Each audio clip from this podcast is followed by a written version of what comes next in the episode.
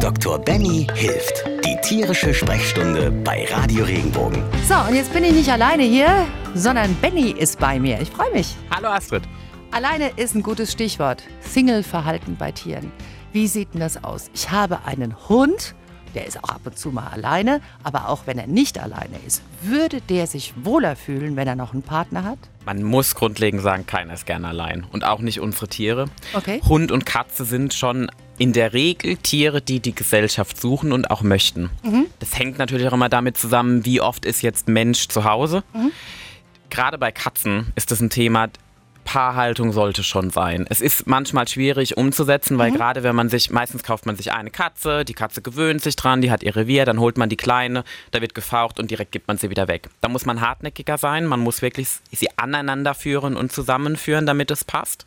Wo jetzt die meisten Hunde relativ unkompliziert sind. Kommt da ein Welpe ins Haus, dann wird gespielt und getollt und man ist sofort eine glückliche Familie. Also würdest du wirklich auch bei Hunden sagen, es ist für die besser, auch noch einen anderen Vierbeiner im Haus zu haben? Ja. Theoretisch schon. ja, wenn's ja, geht schon. Theoretisch schon. Und wenn es geht, ja. Natürlich, der Hund versteht einen, aber es ist nochmal ein ganz anderer Umgang im Rudel miteinander. Das, die, also das wir Spielen ist was richtig, anderes, ne? genau. Das ist einfach eine ganz andere Beschäftigung. Und dann ist es ja auch ganz oft so, dass viele Probleme, die wir als Besitzer mit dem Hund haben, dass der Mülleimer ausgeräumt wird, Mhm. dass der Schuh auseinandergenommen wird, der teure Louis Vuitton-Tasche in Zerfetzen irgendwo liegt, dann das sind meistens Das ist Langeweile, oder? Ja, natürlich. Okay. Und deswegen ist meistens der zweite Hund auch wirklich äh, oft die Lösung.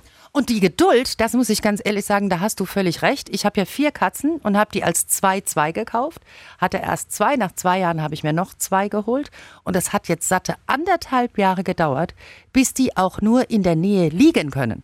Also Geduld braucht man wirklich, das ist so. Und jetzt liegen sie ja nur nebeneinander. Eineinhalb Jahre. Nein, das ist definitiv. Und du beschreibst da was sehr, sehr Wichtiges. Und da geben, schmeißen ganz viele Besitzer zu, Zu schnell früh. die Flinte ins Korn. Da muss man, und da sage ich auch immer, am besten mal mit einem mit einem Tierarzt mal drüber sprechen. Vielleicht auch jemand, der sich mit verhaltenstherapeutischen Sachen auskennt, dass man da einfach versucht, diese, ma, ma, was erwartet man? Also ich würde jetzt auch nicht direkt mit dem besten Freund meiner Freundin zusammenziehen, bloß weil wir uns halt mal so kennen. So ist es, so ist es. Also man muss einfach versuchen, eine gemeinsame Wellenlänge zu finden. Und wenn das in einem Haushalt ist, müssen die Tiere jetzt bei Vieren sich einfach ihre eigenen Reviere abstecken. Und wenn die zwei Pärchen sind, dann fühlen die zwei sich wohl und die So zwei es. und koexistieren. Ist da nichts Schlimmes dran. die müssen sich ja nicht alle gegenseitig ablecken. Nee, das muss ja keiner von uns. Ne?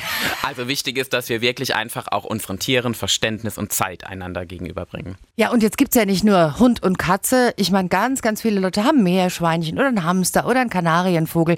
Sieht's da genauso aus? Oder einen Hasen zum Beispiel? Ja, die lieben kleinen Heimtiere. Das sind natürlich Tiere, da muss man sagen, da muss man eigentlich auf mindestens eine Paarhaltung plädieren. Mindestens sogar. Mindestens, mindestens. Also natürlich, ein Hamster ist jetzt in dem Fall ein Einzeltier. Hamster Mhm. fällt da so ein bisschen raus. Aber die anderen Tiere, die brauchen schon Gesellschaft. Alleine auch schon deswegen, sie leben in der Regel, sagen wir mal, in einer Anlage. Mhm. Käfig ist heutzutage nicht mehr das Gang und Gäbe. Man hat meistens irgendwie einen Stall auch so, mittlerweile ja. Mhm. draußen.